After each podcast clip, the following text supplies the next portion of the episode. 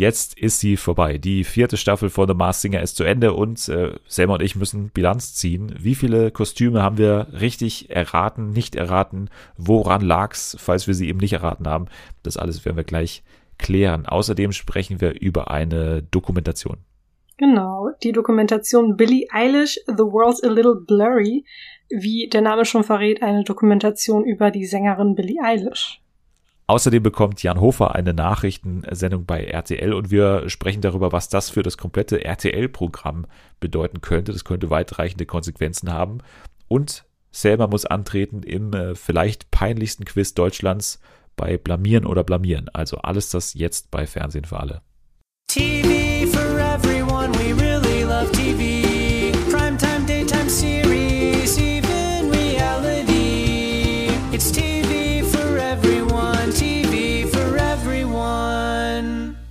Willkommen zurück zu Fernsehen für alle an diesem wunderschönen Freitag. Äh, es freut mich wie immer sehr, dass ihr wieder dabei seid. Dass ich dabei bin, sollte Standard sein. Ich wurde auch schon zwei, dreimal von einem äh, Stimmimitator äh, vertreten. Das ist euch zum Glück nicht aufgefallen. Heute bin ich es aber tatsächlich leibhaftig, sitze ich hier.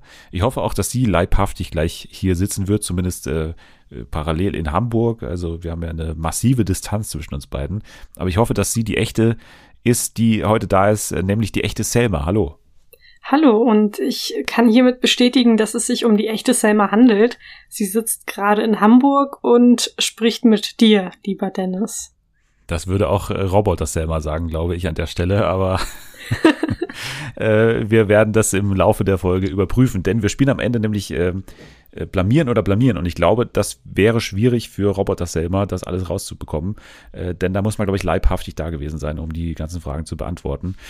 Aber äh, bei dir alles klar, wie geht's? Äh, wie ist das Wertebefinden während Corona? Bist du noch voller Power oder? Ich glaube, voller Power war ich schon vor einem Jahr nicht mehr. Aber es ist natürlich ein Auf und Ab, wie bei jedem, glaube ich, gerade. Das heißt, du bist heute mal wieder Schmolli, Selma. Wir hatten ja ich schon mal eine Schmolli-Folge Schmolli, Schmolli mit dir. Ich bin ein bisschen Schmolli, aber ich finde, dass es mir immer sehr gut hilft, wenn ich mit dir spreche über alles Mögliche. Also gehe ich davon aus, dass ich nicht lange Schmolli Selma sein werde. Das hoffe ich auch. Das hoffen wir auch, dass wir dich hier im Laufe der Folge auch ein bisschen erheitern können mit ein paar guten Themen. Ich glaube, ein Thema würde ich auf jeden Fall aufheitern und zwar unsere Ausbeute bei dem Masked Singer. Also wir waren ja nicht ganz stark in dieser Runde, aber auch nicht ganz schlecht, würde ich sagen. Also mhm. wir können noch mal kurz hier Revue passieren lassen, was wir denn alles nicht, vielleicht fangen wir mal so an, wen wir aber alles nicht eben demaskieren konnten. Also Schwein fällt ja eh raus äh, mit Katharin Müller-Hohenstein, weil es ja Folge 1 war.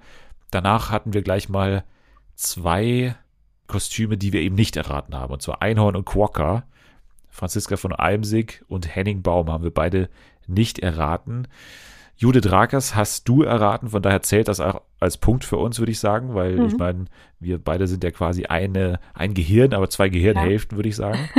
äh, Tore hatten wir, Gildo Horn hatten wir, Thomas Anders hatten wir als Schildkröte. Und dann kommt, finde ich, der größte Fehler, den wir in dieser Staffel gegangen haben. Und zwar der Flamingo. Ja. ja also, äh, ich weiß nicht, ich, ich habe mich hier schon ausführlich dazu geäußert, wie es dazu kommen konnte, dass wir sogar das Geschlecht äh, nicht erraten haben. Aber wie ist deine Rechtfertigung dafür? Meine Rechtfertigung ist, äh, dass Ross Anthony einfach extrem gut seine Stimme verstellen konnte und dass er wirklich mit uns gespielt hat. Was aber auch super ja. gut war. Es hat auf jeden Fall für eine riesige Überraschung gesorgt. Und bei Leopard muss ich sagen, da fühle ich mich am wenigsten schlecht von allen Kostümen, weil hm.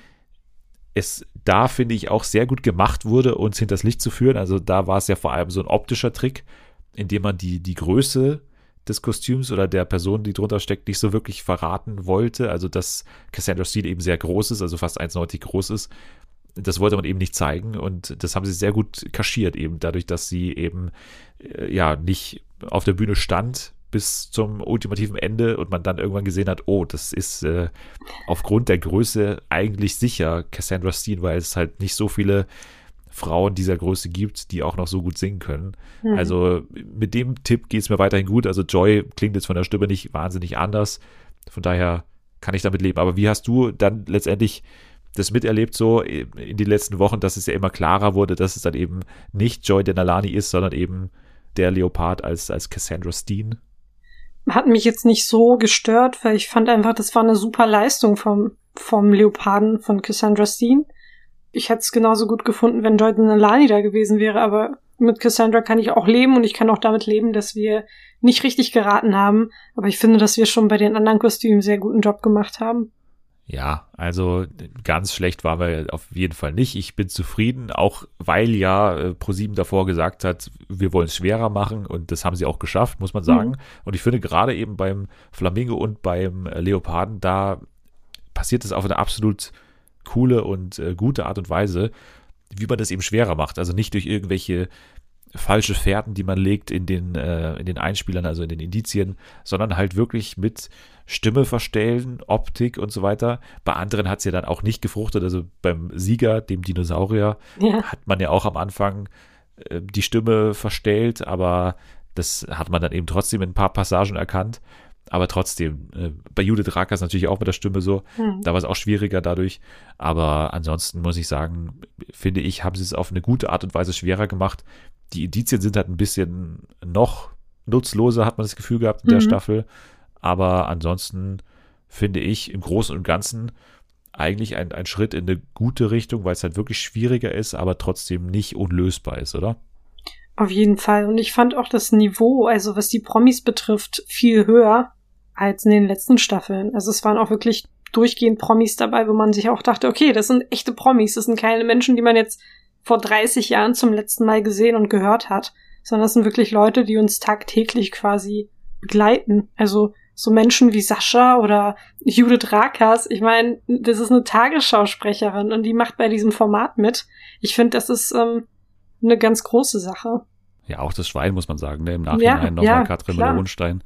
Extrem schade. Ja, dass sie so früh geflogen ist. Also ich fand das Schwein super sympathisch und super schade, dass es dann direkt in der ersten Show wieder gehen musste. Zum Glück haben wir Thomas Anders äh, richtig erraten. Ja. Muss man auch so ein bisschen sagen, ein bisschen schwankende Leistung teilweise auch. Ne? Also hätte ich gesanglich schon noch ein bisschen höher erwartet und als, als Platz 4 am Ende dann auch hinter Ross Anthony zum Beispiel gelandet. Also muss ja, man auch stimmt. mal sagen.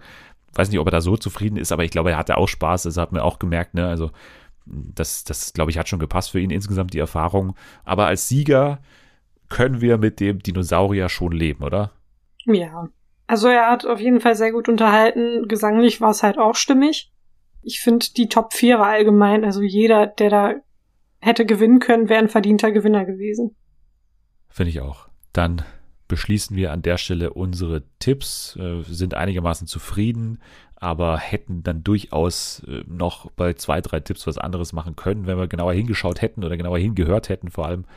Aber im Großen und Ganzen sind wir froh, dass es schwieriger wurde, weil das ist ja auch der Sinn der Sache, dass wir ein bisschen rätseln und leider auch dann mal daneben liegen könnten.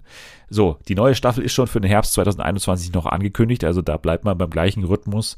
Das äh, wird jetzt dann zwar mehr als sechs Monate dauern, äh, die Zwischenzeit, aber trotzdem geht es in diesem Jahr schon weiter.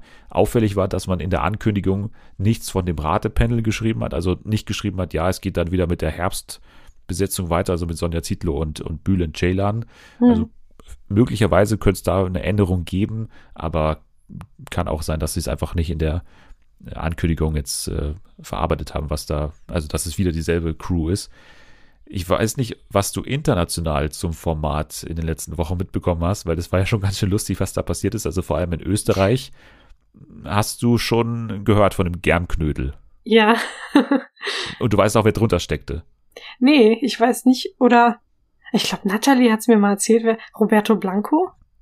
Das ist richtig, genau. Oh, Roberto Blanco ja. äh, war der Germknödel. Das war ein super Bild, was man da gesehen hat, wo der dann da diese, diese Kugel von, so von oben aufgeklappt hat und dann guckt da Roberto Blanco raus. Wobei ich mich auch frage, warum der nicht in Deutschland dabei war, sondern in mhm. Österreich. Ich weiß gar nicht. Der ist da bestimmt auch ein großer Star, aber keine Ahnung, den hätte ich mir in Deutschland schon auch mal gewünscht irgendwie. Vielleicht hat man hier einfach nicht angefragt. Kann sein, kann ja. sein. Aber er war ein guter Germknödel, ein guter dampfender Germknödel auch. Der hat ja dann immer auch so gedampft. Und in den USA ging ja die Staffel auch los und da waren die ersten zwei Demaskierungen sehr, sehr schockierend, würde ich sagen. Da hast du auch nichts, da hast du was mitbekommen oder nicht? Ich habe ich hab eine Sache mitbekommen. Die erste Demaskierung von der Schnecke, oder? Die ganz, ganz erste. Ich, ja, genau. Genau, also das war ja äh, Kermit der Frosch. Ja. Ne? Also das war schon, also bei, bei, den USA muss man sich immer fragen, ob inwiefern das gescriptet ist, weil mhm. den halt direkt in der ersten Woche, wo man ja sich so ein Ausrufezeichen wünscht, dass dann genau der auch rausfällt und die Sendung ist ja auch nicht live. So, es wird zwar erzählt, dass da im Hintergrund so Fans abstimmen, aber ob da so alles mit rechten Dingen zugeht, weiß ich hm. auch nicht. Aber Kermit ist dann eben rausgeflogen und äh, ja, der Moment der Demonstrierung war auch cool. Und jetzt in der letzten Woche ist ja der Phoenix in der zweiten Gruppe rausgeflogen. Die haben also ein Gruppensystem, wo dann jede Woche neue Gruppen quasi antreten. Hast du das mitbekommen, der Phoenix? Nee, das habe ich nicht mehr mitbekommen. Ja, schau dir auch mal die Demaskierung an, beziehungsweise okay. den Auftritt des Phoenix, weil gesanglich war es nicht ganz die große Nummer, aber ich würde mal sagen, die Person, die drunter steckt, war schon äh, ein Ausrufezeichen und zwar äh, Caitlyn Jenner war drunter. Oh, ach ja. stimmt. Ja, ja, das habe ich. Ich habe ein Video, ein kurzes Video gesehen, aber ich hatte es wieder vergessen. Stimmt. Caitlyn. Aber man hat es, glaube ich, auch am Gesang erkannt. Ja, ja. Dass und sie das auch, ist. also hier war ja das Kostüm Phoenix, also total passend. Also das würde man, glaube ich, in Deutschland nicht machen, eben, dass man hier Phoenix hat und dann darunter ist eben ja die wohl bekannteste Transgender-Person der Welt. So, also fände ich jetzt nicht so ganz passend oder nicht so ganz äh, toll, wenn das so einfach wäre. So, deswegen, Caitlyn Jenner war eine Überraschung da als Name, mhm. aber ich glaube, so äh, länger als eine Woche hätte man es dann auch nicht ziehen können, weil, also man, sie musste halt rausfliegen. Das ist ja. das, was ich sagen will. Also äh, sie musste einfach in dieser ersten Folge rausfliegen, weil sonst wäre es zu offensichtlich gewesen. Genauso wie bei Kermit wahrscheinlich. Naja, dann kommen wir noch zu einigen News, äh, schon relativ früh in der Sendung, aber es lohnt sich, denn wir haben einige spannende News und zwar fangen wir gleich mal an mit einer weiteren Gesangsshow und zwar DSDS. Da gab es ja die News, dass äh, Dieter Bohlen weg ist, haben wir letzte Woche hier ausführlich besprochen. Was war deine Reaktion überhaupt, als du das äh, gehört hast? Ich weiß nicht. Es hat mich, glaube ich, nicht so überrascht, weil irgendwann wurde es Zeit für so einen Wechsel. Aber es ist natürlich schon Ende einer Ära. Also Dieter Bohlen, das war seine Show. Und ich kann mir irgendwie nicht vorstellen, wie es dann ohne ihn weitergehen wird. Du wirst es sehr schnell sehen, wie es ohne ihn sein wird, denn jetzt wurde am Mittwoch äh, bekannt, dass Dieter Bohlen für die letzten Motto-Shows, die ja wie immer live dann sind, äh, sich krank gemeldet hat. Er hat gesagt, krankheitsbedingt Aha. kann er nicht, äh, kann er leider, leider nicht dabei sein. Also ja, ist natürlich fraglich, äh, inwiefern das dann zutrifft oder inwiefern er einfach nur quasi weiß ich nicht, gekränkt ist davon und jetzt nicht irgendwie, also ich finde es irgendwie ziemlich komisch, dass er das so macht und sich da nicht ordentlich verabschiedet von seinem Format, was er gerade gesagt hat, von Anfang an dabei. Und dann muss man halt vielleicht einfach mal so eine Entscheidung respektieren und sagen, ja, jetzt ist halt zu Ende und jetzt bleibe ich hier noch dabei und sage dann ordentlich Tschüss, sing noch einmal irgendwie uh, We Have a Dream und dann ist Feierabend so. Aber nicht mal das passiert nee. jetzt so. Ja. So erwachsen habe ich die Tabulen dann auch nicht eingeschätzt. Stimmt. nee, also mich überrascht es auch nicht. Ich, ich habe mir das auch sehr schwer vorstellen können, ehrlich gesagt, weil die Trennung eben so komisch verlaufen ist, wo er ja nicht mal erwähnt wurde oder er kam ja nicht mal zu Wort in der Pressemitteilung. Mhm. Von daher war es eh fraglich, wie er dann darauf wirklich in der Live-Situation reagiert, dass es jetzt für ihn zu Ende ist und die Sendung trotzdem noch weitergeht. Das ist ja der Plan. Aber ja, jetzt ist das halt so und es ist ein bisschen unrühmlich. Jetzt ist die Frage, setzt man da noch jemanden rein jetzt für die zwei Folgen oder für die zwei, drei Folgen, der dann ihn nochmal ersetzt, weil jetzt sind es halt aktuell nur noch zwei, weil der Wendler ja auch raus ist. Also zwei scheiden jetzt aktuell schon aus aus der Jury äh, und jetzt sind doch Mike Singer und äh, Maite Kelly übrig und man bräuchte eigentlich schon noch einen dritten wahrscheinlich, der sich dann irgendwie da reinsetzt. Vielleicht mein Tipp nimmt man irgendwie Menderes oder Alexander Klavs oder Juliette ja. oder keine Ahnung, irgendjemanden. So. Also Menderes hätte es sowas von verdient. Ich meine, der ist genauso wie Dieter Bohlen Teil dieser Sendung. Dieter Bohlens Zukunft ist ungeklärt.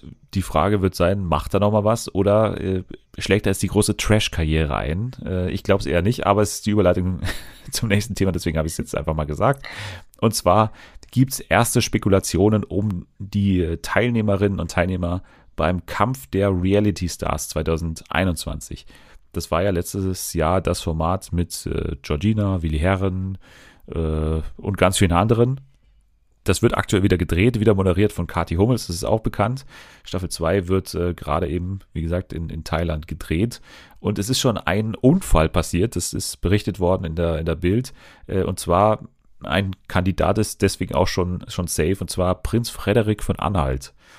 Der hat sich nämlich bei Dreharbeiten in Thailand den Kopf gestoßen und musste daraufhin äh, ins Krankenhaus auf, auf Phuket und war sehr wütend auf die Produktionsfirma äh, und äh, ja, ist anscheinend jetzt auch raus mit seiner Verletzung. Und ansonsten soll es auch noch zwei weitere äh, Kandidaten geben. Und das äh, ja, hätte es in sich, wenn es denn so sein sollte. Und zwar soll dabei sein André Mangold. Okay. Schwierig. Klang schon euphorischer mal bei dir. Schwierig. So Schmierig oder schwierig? Beides. Okay. Ja, richtig pikant wird's, wenn man sich den zweiten Kandidaten ansieht. Und beim Kampf der Reality Stars war es ja immer so, dass dann, dass ja ständig so eine Fluktuation drin ist und dass dann ständig neue quasi ankommen. Und einer dieser Neuankömmlinge, weil es, es wurde auch gesagt, dass, dass eben Andre Mangold nicht von der Teilnahme des anderen Kandidaten weiß, wird's, wenn man den Namen hört.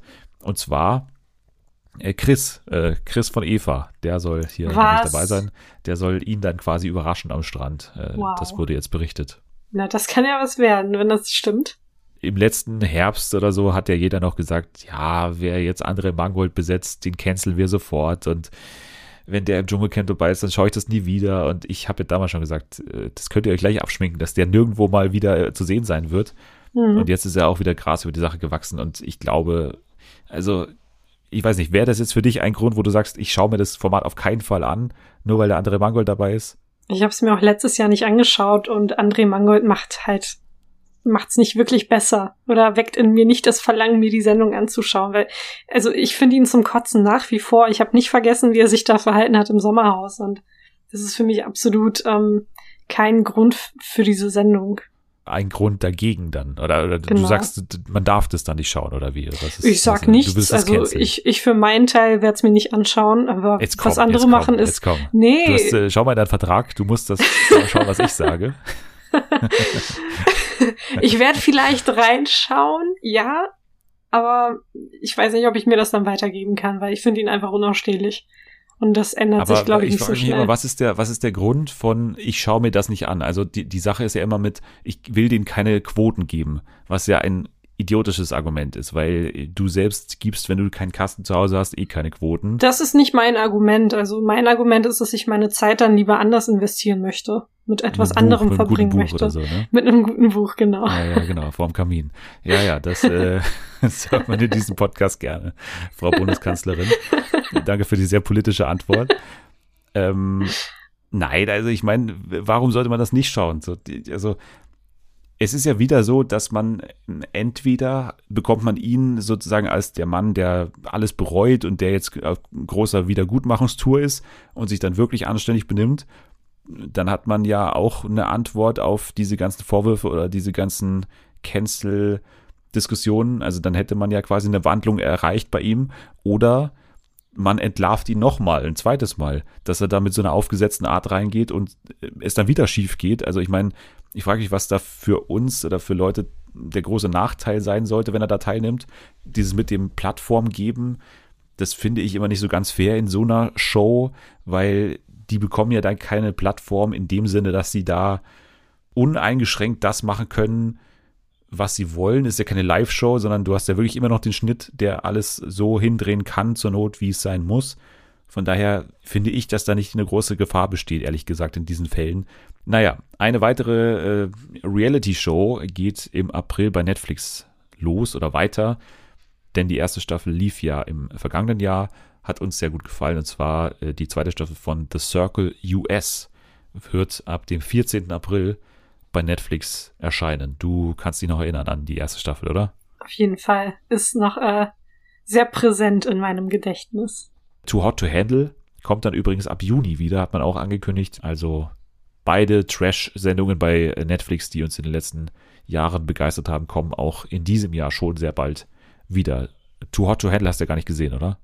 Habe ich nicht gesehen. Ich habe so vereinzelt Clips auf Instagram oder bei TikTok gesehen.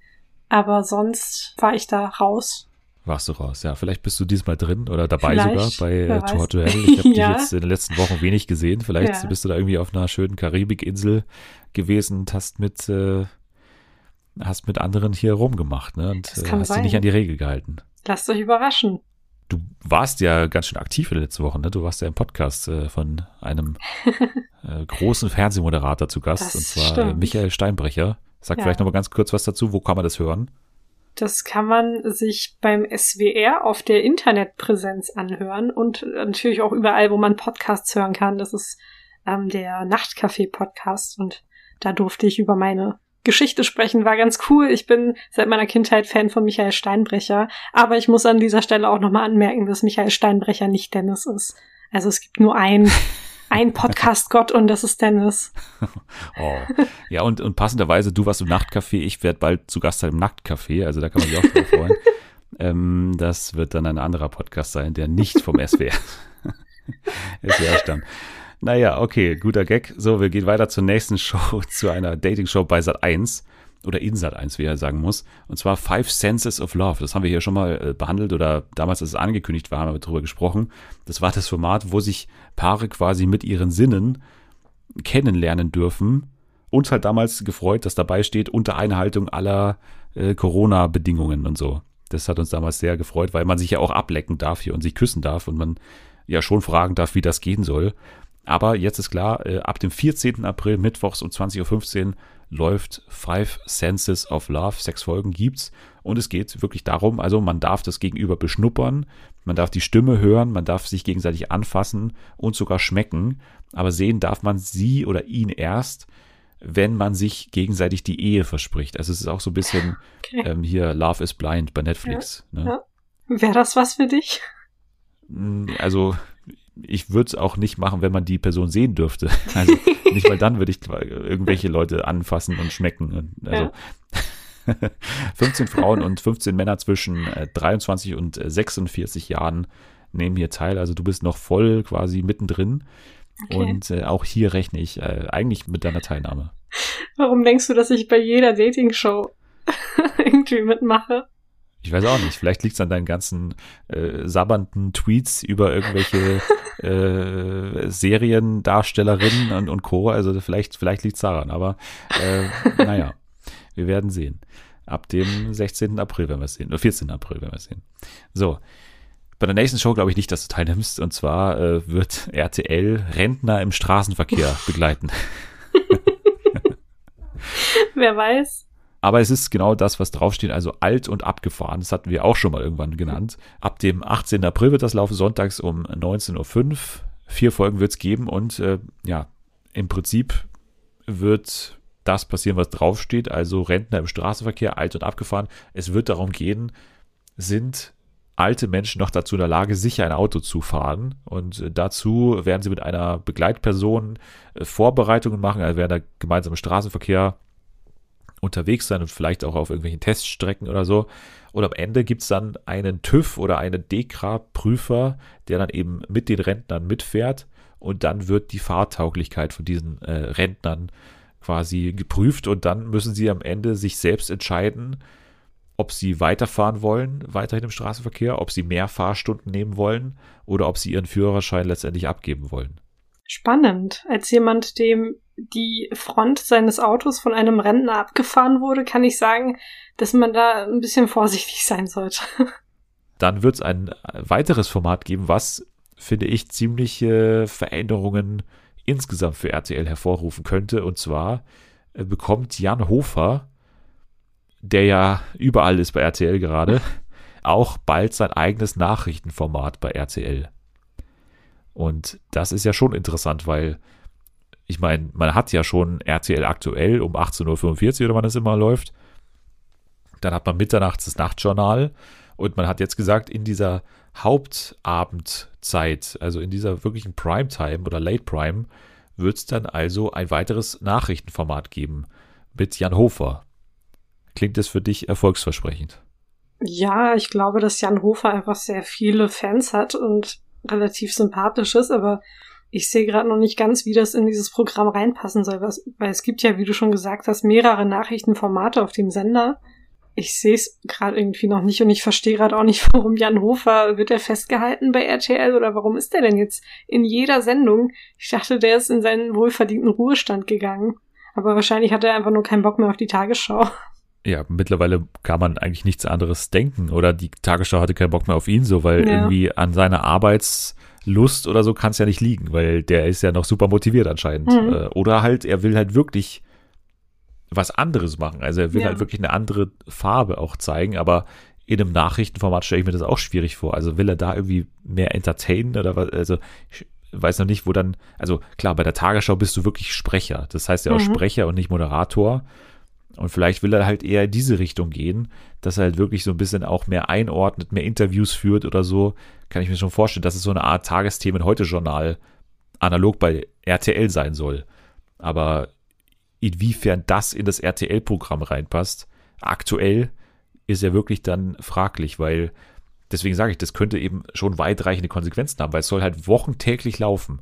Also mhm. wochentäglich soll es diese Nachrichtenshow mit Jan Hofer geben. Und wenn ich mir jetzt vorstelle, aktuell Bachelor 20.15 Uhr bis 22.15 Uhr und danach läuft dann Jan Hofer oder was? Oder, oder täglich Dschungelcamp. Ja. Ab 22.15 Uhr. Wann läuft dann Jan Hofer genau? Keine also, Ahnung. Ich stelle mir das sehr, sehr schwierig vor. Und wenn sich da am Programm sonst nicht so viel ändert, weil diese Harmonisierung, was wir auch letzte Woche gehabt haben, was ja auch mit dem Rauswurf von Dieter Bohlen äh, zusammenhängt, die ist ja bestimmt nicht so weitreichend, dass da selbst Formate wie der Bachelor oder so zur Diskussion stehen. Also das glaube ich kaum. Aber trotzdem ist doch der, der Sprung dann vom Bachelor oder vom Dschungelcamp oder vom Sommerhaus also super weit zu Jan Hofer dann mit seiner Nachrichtenshow. Ich verstehe gerade auch noch nicht ganz, wie das funktionieren soll. Klingt so ein bisschen wie, wie Gottschalk live, oder? So ein bisschen damals beim ZDF, diese Vorabendshow, hat man gesagt, großer Name, der soll da jeden Tag was machen und es läuft. Aber so wirklich ins Programm, glaube ich, passt auch das nicht. Wie gesagt, ich kann es mir gerade noch nicht richtig vorstellen, aber vielleicht, vielleicht wird es ja gut. Vielleicht sagen wir das auch zum nächsten Format, weil Jan Hofer ist zu RTL gewechselt und einer ist von RTL zu Pro7 gewechselt und zwar Jenke von Wilmsdorf. Und jetzt wird es ein neues Format geben mit Jenke bei Pro7 und zwar auch ein sehr minimalistischer Titel und zwar Jenke Crime. Was? Hast du mitbekommen? Nein. Naja, also es wird tatsächlich ein True Crime Format werden. Ab äh, Dienstag, den 4. Mai um 20.15 Uhr. Und es wird darum gehen, dass Jenke sich an einen Tisch setzt mit Verbrechern und mit ihnen quasi redet über ihre Verbrechen. Und es wird teilweise auch darum gehen, dass er Verbrecher mit den Opfern konfrontiert und dann quasi an einem Tisch mit diesen Leuten sitzt. Es geht um Drogenhandel, Raub, Körperverletzungen, millionenschwere Cyberkriminalität und Menschenhandel, hieß es in der Ankündigung. Und vier Folgen soll es geben. Ist das für dich erfolgsversprechend? Ich weiß es nicht. Ich habe das Gefühl, es gibt mittlerweile so viele Crime-Sachen. Ich weiß nicht, ob das nicht vielleicht einfach ein Überangebot ist mittlerweile. Aber was sagt die Ethikerin äh, Selma? Was, was sagt die ähm, dazu, dass man ja quasi die Verbrechen von Menschen hier wieder mal, das ist ja immer der Vorwurf bei True Crime Sachen, mhm. zum großen Entertainment macht. Ist das zulässig? Darf er das? Ja, das ist halt, ich weiß nicht, ich bin ja nicht diejenige, die das entscheiden muss. Also Doch, du bist es diejenige. ich bin diejenige, die das entscheiden Du bist es der Ethikrat von Fernsehen für alle. Ich finde, so, wenn die Familien oder die Angehörigen oder wer auch immer damit einverstanden sind, dass man das breit tritt und dass man dann alles nochmal aufrollt, finde ich das in Ordnung. Aber ich finde, dass ganz oft diese Täter gefeiert, also nicht gefeiert, aber da wird so ein Hype um sie gemacht und das finde ich dann immer so ein bisschen schwierig. Also vor allem unter Jugendlichen wird dann, keine Ahnung, es fühlt sich dann immer an wie so ein Kult, dass man dann sagt, oh, boah, der Typ, der hat das und das gemacht und der hat das und das gemacht und das hört sich halt nicht verurteilend an, sondern es hört sich einfach an, als fände man diese Taten super. Aber ich finde, man sollte halt vielleicht mehr über die Opfer sprechen als über die Täter. Und das ist, glaube ich, so eine Sache, die bei diesen ganzen True Crime Sachen ganz oft zu kurz kommt, dass dann schon die Täter im Fokus stehen und nicht die Opfer und dass dann ja, ich weiß nicht, das ist einfach ein schwieriges Thema. Also ich habe früher ganz viel Medical Detectives und sowas geguckt, fand ich super, aber je älter ich geworden bin, desto größer wurde, glaube ich, meine Angst irgendwie. Wenn ich das dann geguckt habe, dachte ich mir so, oh, sowas könnte mir passieren oder jemandem, den ich liebe, vielleicht. Ne? Und dann habe ich mir so viele Gedanken gemacht und gesagt, ich werde das, glaube ich, nicht mehr gucken, weil das wird mir dann doch ein bisschen zu viel gerade. Ja, aber gut, aber das Argument kann man ja bei jeder Krimi-Sendung auch sagen. Also Tatort oder was auch immer.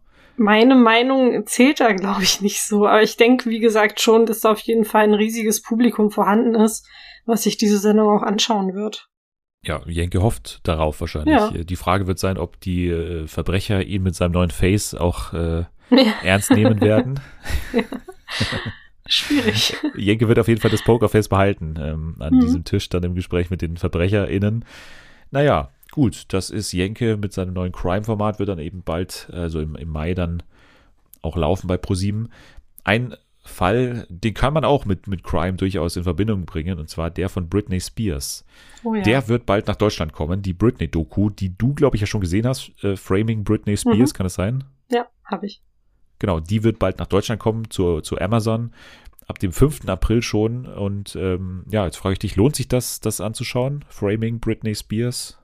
Auf jeden Fall. Ich finde, man kann bestimmte Dinge viel besser nachvollziehen und man sieht dann auch echt, also so geballt, was für eine Ungerechtigkeit ihr ihr ganzes Leben lang widerfahren ist. Also was ihr alles angetan wurde von den Medien, von ihrem Umfeld.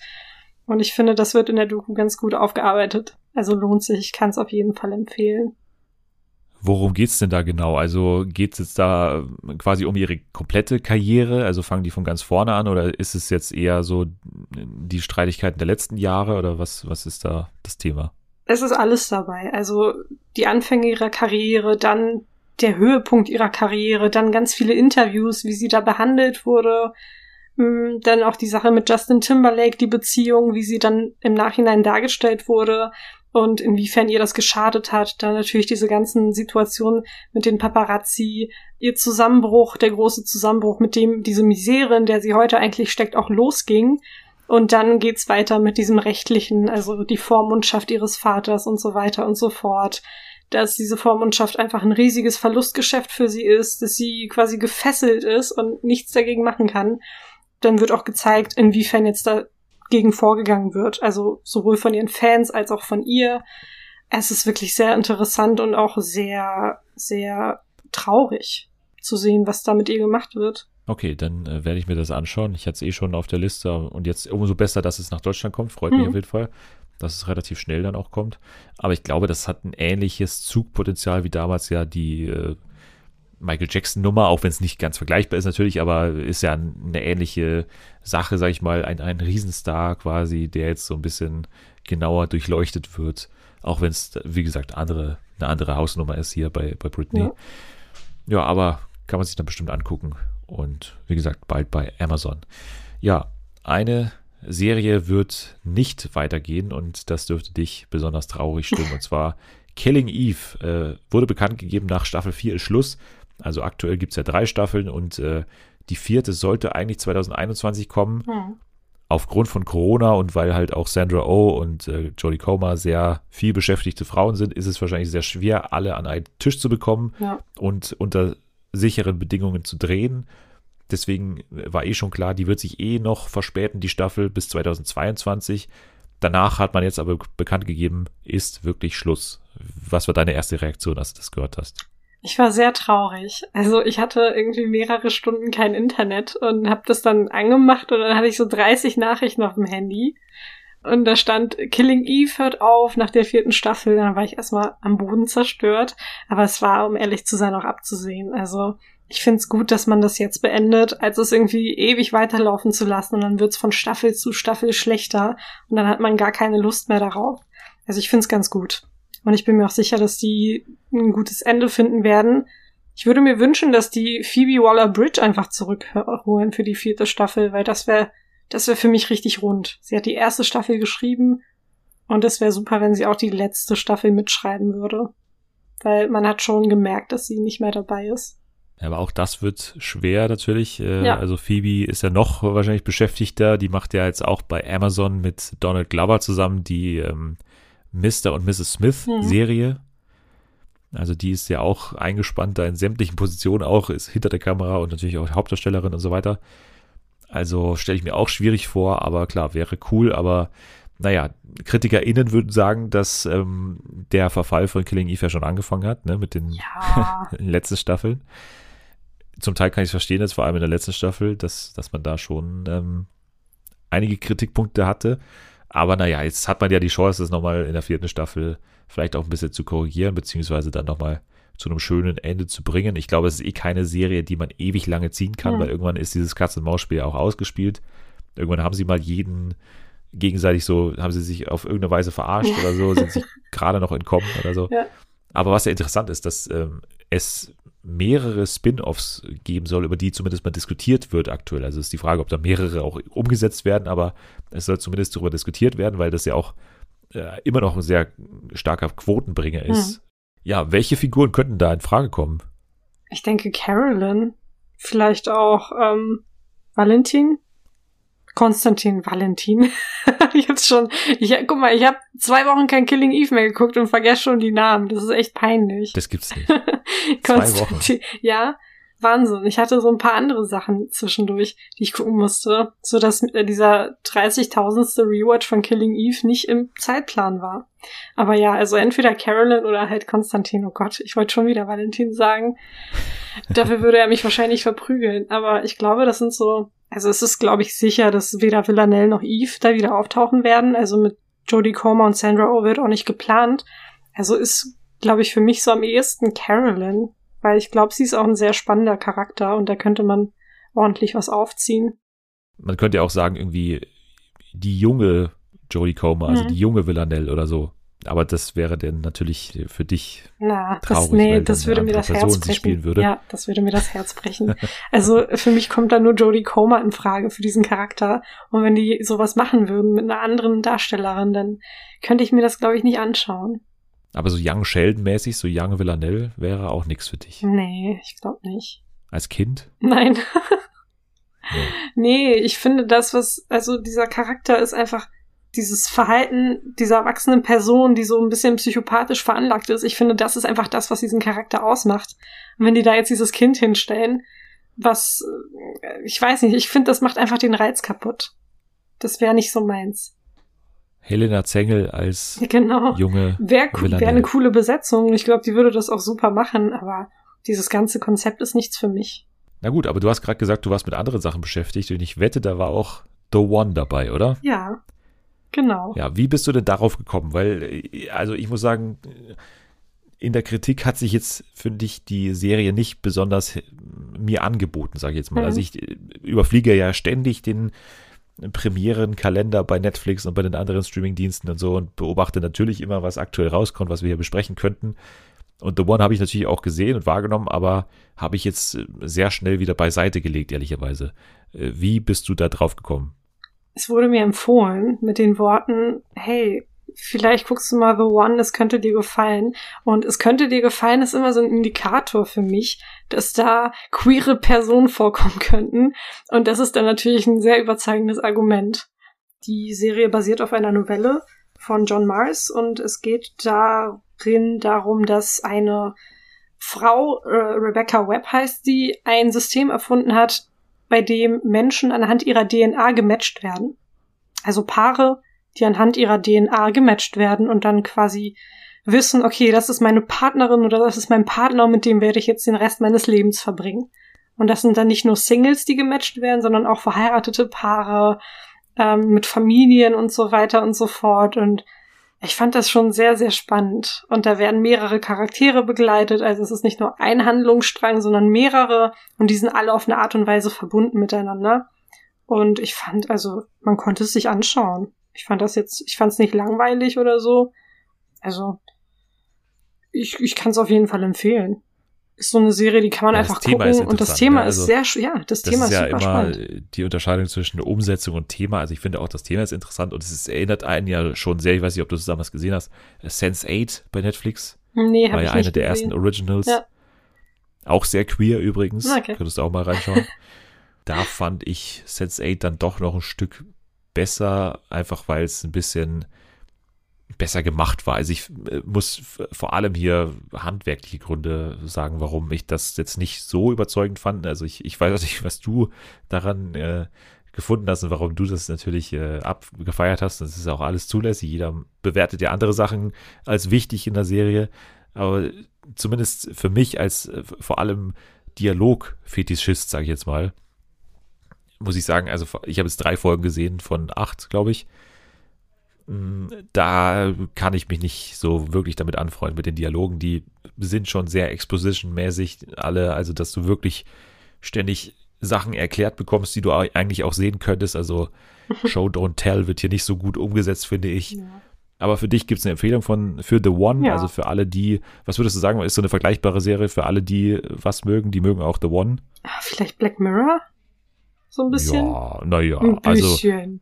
Ein bisschen, ja klar, also ein bisschen, weil es halt britisch ist und weil es halt äh, in einem gewissen Maße Science Fiction ist, beziehungsweise auch so eine interessante eine Idee ist es ja erstmal. Mhm.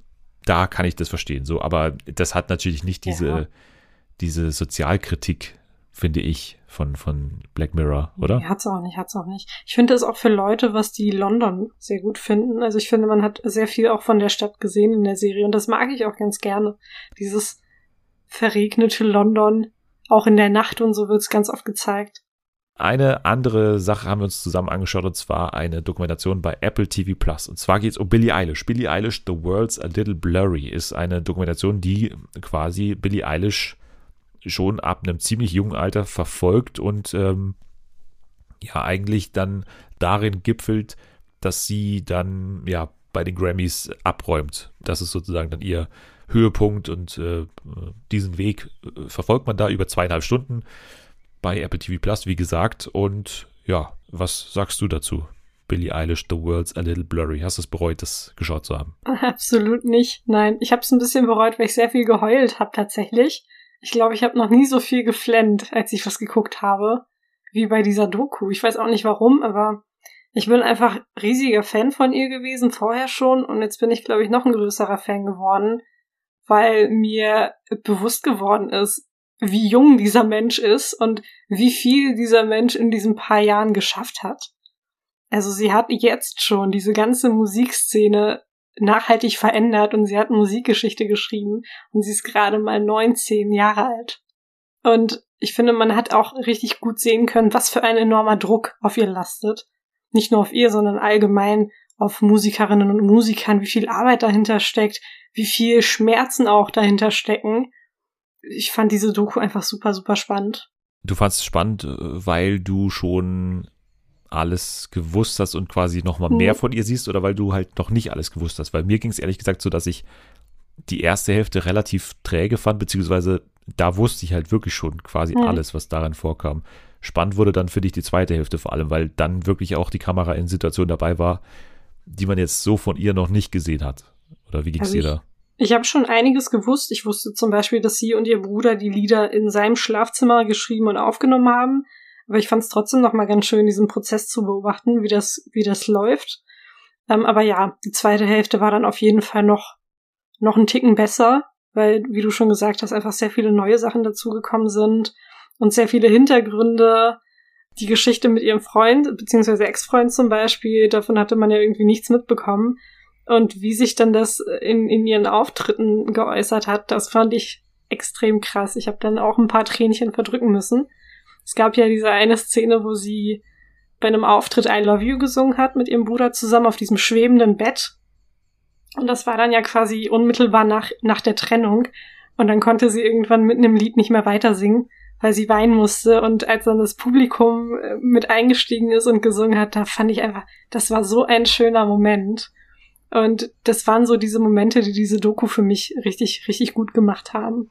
Weil es ja so ist, dass natürlich, äh, wie bei allen Jungstars, sage ich mal, es ja so ist, dass die vor den Augen der Welt äh, erwachsen werden. Ne? Und mhm. da gehören ja solche Momente auch dazu. Und sie muss es halt dann auf der Bühne irgendwie ausleben. Also das ist ja. dann schon immer äh, spannend, auch wenn die Beziehung halt gar nicht so im, im Fokus steht. Also das ja. ist ja auch eher so ein, also nicht mal Nebencharakter, das ist also, den sieht man ja in zwei, drei Frames vielleicht mal so neben, hm. nebendran stehen oder so, diesen Ex-Freund. Und das ist ja auch, glaube ich, gewollt wahrscheinlich, ne, weil man ja auch wahrscheinlich mit dieser Doku sagen will, wir wollen es halt anders machen als bei anderen Teenie-Stars und so, dass man eben nicht immer diese Beziehungen so ins Rampenlicht zieht und so und ja. dass es dann irgendwann nur noch um die Beziehung geht und nicht mehr um die eigentliche Kunst, die die Person beherrscht.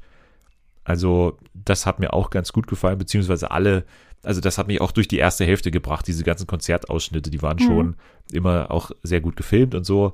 Und äh, gerade in Corona-Zeiten ist man da, glaube ich, dankbar, dass man manchmal so Konzertausschnitte sieht. Fand ich auch, wie gesagt, in der ersten Hälfte am besten. Dann in der zweiten hat es auch noch inhaltlich eine Bedeutung, eben wie du schon gesagt hast. Ansonsten hätte ich gerne mehr gehabt zu Phineas, dem, dem mhm. Bruder ich finde das schon interessant, wie die beiden die Songs zusammen schreiben. Und man erfährt ja auch, dass sie, ich wusste es zum Beispiel nicht, dass sie äh, Songs schreiben hasst eigentlich. Also okay. sagt sie auch einige Male, dass sie das eigentlich hasst. Und hätte mir aber trotzdem irgendwie mehr zu ihm gewünscht, weil es ist ja schon nochmal auch interessant, dass er ja total in zweiter Reihe steht. Also er ist mhm. dann auch ja mit ihr zusammen auf der Bühne, aber eigentlich wissen wahrscheinlich die meisten gar nicht seinen Namen so. Aber er ist ja schon sehr wichtig für sie. Ja, auf jeden Fall. Und die meisten wissen, glaube ich, auch nicht, dass er auch, also abseits von Billie Eilish, ein Solokünstler ist und auch singt und auch richtig gut singt. Das hört man ja auch. Der ist ja immer ähm, der Backvokal von Billy, aber er hat ja auch eine eigene Karriere, aber ich glaube, die geht halt ein bisschen unter. Aber ich hätte mir auf jeden Fall auch ein bisschen mehr gewünscht über ihn. Ich finde diese Dynamik einfach super interessant. Also zwischen ihm und Billy, die haben ja auch so einen kleinen Altersunterschied als Geschwister und haben halt wirklich von Anfang an zusammen Musik gemacht und das hat sich dann einfach zu dieser krassen Weltkarriere entwickelt und die machen alles von zu Hause aus. Und auch diese ganze Familiendynamik, ich meine, die, die sind ja ständig zusammen. Die Mutter begleitet die auf jeden Auftritt. Also sie ist bei jedem Interview dabei. Das hat man, glaube ich, bei vielen Musikerinnen und Musikern, vor allem auch in so einem jungen Alter, nicht. Ja, die wird halt total unterstützt. Also das ist, glaube ich, so mhm. der Gegensatz ungefähr zu äh, Britney Spears, die wir vorher hatten. Ja, ja. Also die erfährt ja eine totale Unterstützung aus dem, aus dem Elternhaus und hat auch super Eltern, muss man sagen. Also die, mhm. die haben da schon alles auf dem Zettel. Also klar gibt es auch da Szenen drin, muss man sagen. Äh, dieses eine Fan-Treffen da oder dieses Treffen oh, nach ja.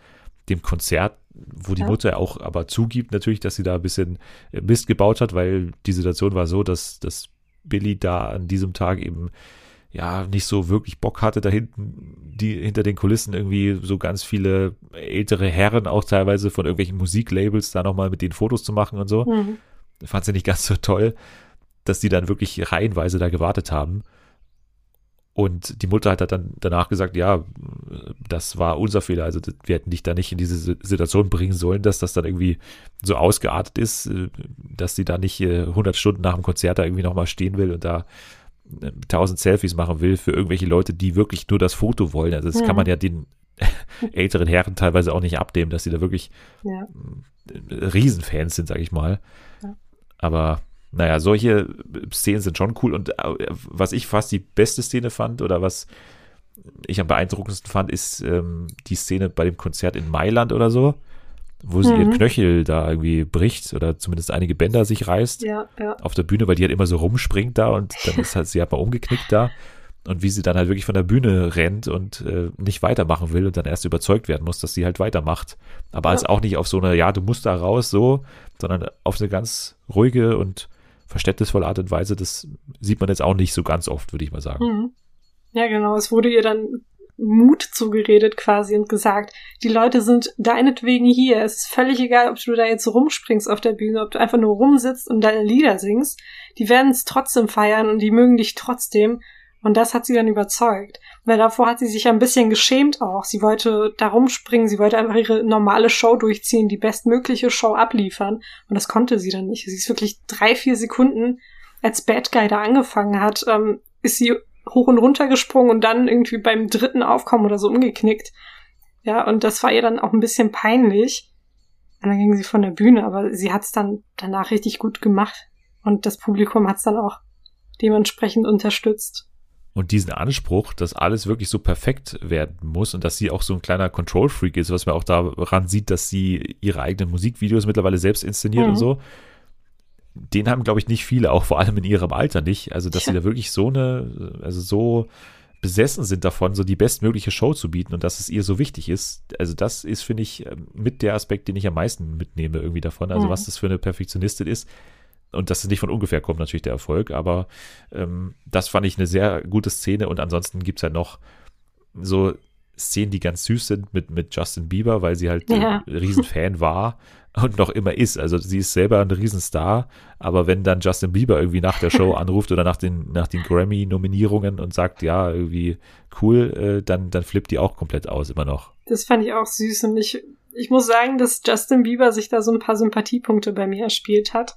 Ich naja. bin nicht so der Fan von ihm, aber die Art und Weise, wie er sich ihr gegenüber verhalten hat, auch bei diesem, ich glaube, das war beim Coachella Festival, wo die sich dann zum ersten Mal auch live gesehen haben und wie er sie dann in den Arm genommen hat. Und, und das war doch super cringy. Ich fand also das süß. fand ich super. Ich fand's cringe. super süß irgendwie. Ich weiß nicht warum, aber das, ich fand diesen Moment einfach so niedlich. Boah, ich habe mich so geschämt, ey, wie Echt? der die da angestarrt hat, so Minuten. Ja, okay, das war schon komisch am Anfang, aber ich fand dann da, als sie sich dann auch, ne, als es ihr bewusst geworden ist, dass da wirklich Justin Bieber vor ihr steht und als er sie dann in den Arm genommen hat und die zusammen sich diesen Auftritt angehört haben. Ich meine, sie hat da, sie hat die ganze Zeit geweint. Sie hat ja noch später erzählt, dass sie äh, wirklich, glaube ich, sein Rudi oder so nass gemacht hat, weil sie so viel geheult hat. Ich fand's süß. Ich fand's jetzt nicht so cringy wie du. Aber ich, ich finde, dass man da schon so ein anderes Bild von Justin Bieber sehen konnte. Aber ich bin nach wie vor nicht so der Fan von ihm.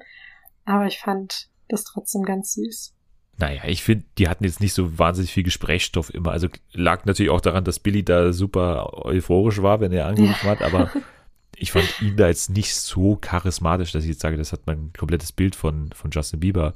Umgekehrt, ich fand den sowieso nicht immer so super schrecklich, aber ich finde, also weiß nicht, ja, war für mich jetzt kein also, Ausrufezeichen. Dass der ich fand es ganz süß. Wie gesagt, ja, der hat ja auch gewusst, wie, was für ein riesig, riesiger Fan Billy ist.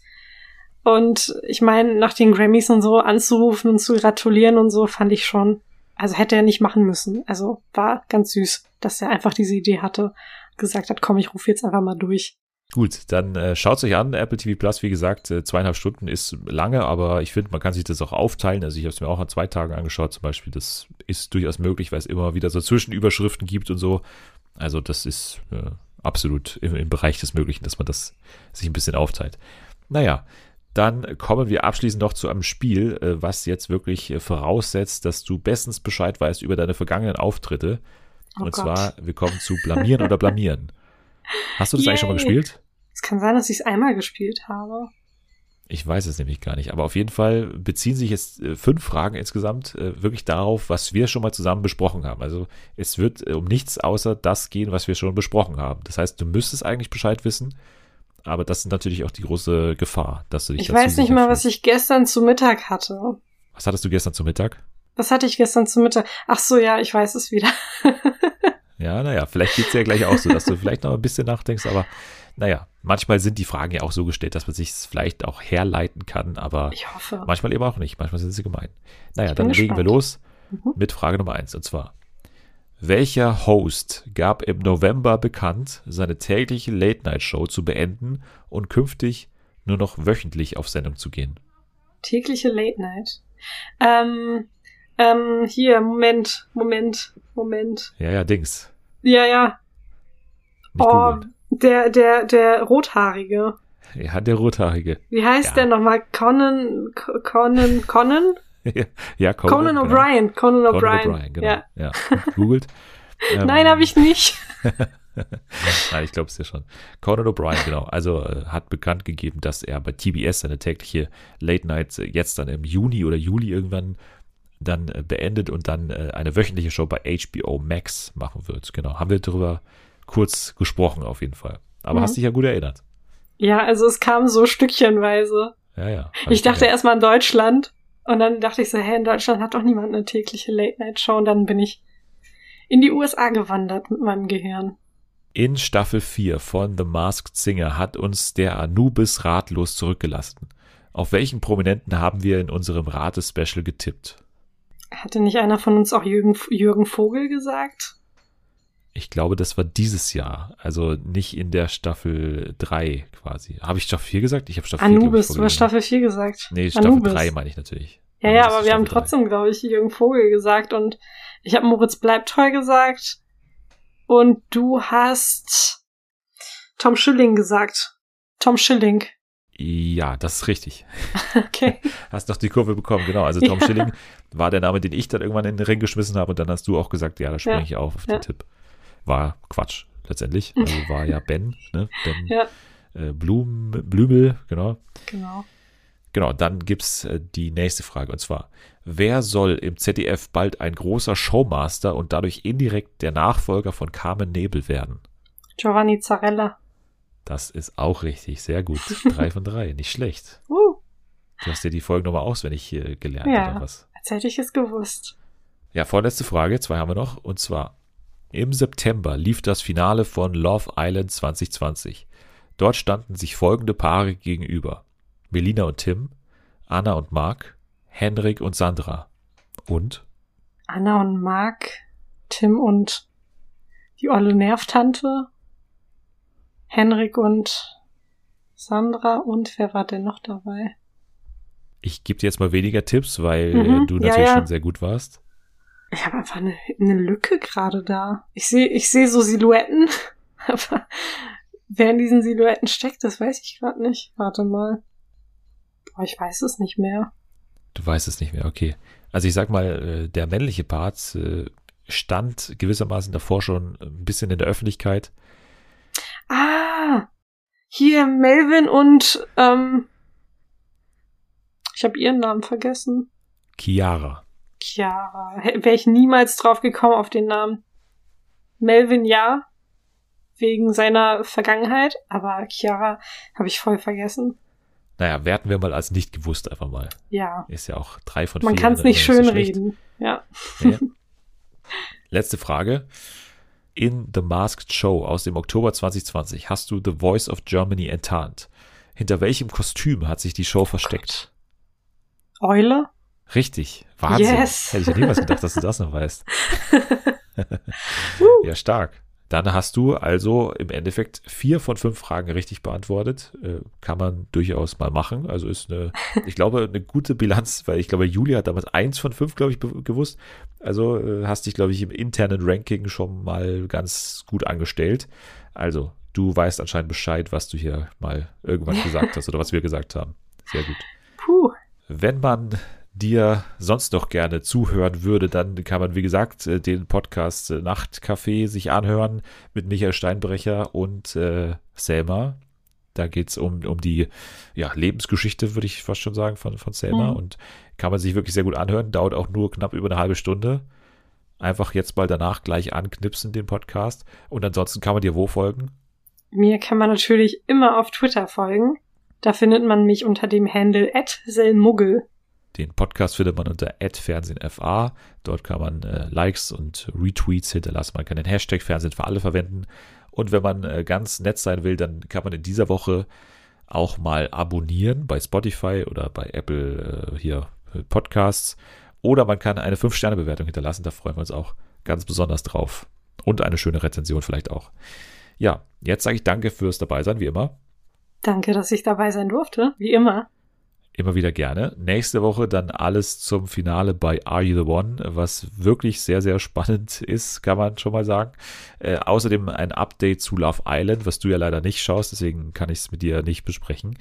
Und wir äh, gucken äh, We Are Who We Are bei Stars Play, eine Serie, die äh, Bjane, glaube ich, schon bei den besten Serie des Jahres 2020 dabei hatte. Jetzt ist sie auch eben in Deutschland angekommen und äh, ja, ich freue mich drauf, darüber zu sprechen. Äh, ihr könnt jetzt schon mal abschalten. Wir testen jetzt mal noch unsere Fahrtauglichkeit mit ein paar Rentnern. Ja. Tschüss.